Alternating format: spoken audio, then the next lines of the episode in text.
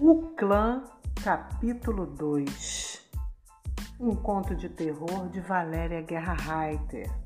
Catarina abraçou Maria e a cobriu com uma manta fina de algodão que trouxe. A moça sorriu e disse: Por que veio?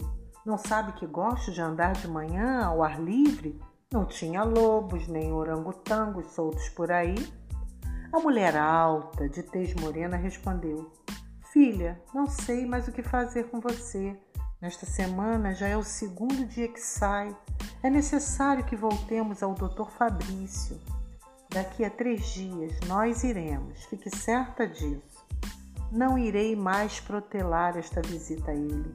Se você não saísse por aí, tudo bem, daria para adiar mais um pouco, mas do jeito que está, não pode ficar. A jovem soltou a mão da mulher e fugiu dali correndo. Catarina levou um susto e começou a chamar a mulher de camisola, que sem destino parecia voar por entre árvores e arbustos naquele parque daquela ilha. Capítulo 2, publicadíssimo no Recanto das Letras, e aqui nós temos até alguns comentários. O MP Cândido disse: tome mistérios para resolver.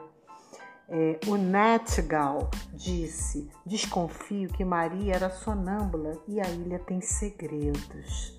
Gente, não percam o capítulo 3 aqui no podcast de Valéria Guerra Reiter, escritora, historiadora, jornalista, etc, etc e etc. Paz e luz, eu prometo voltar.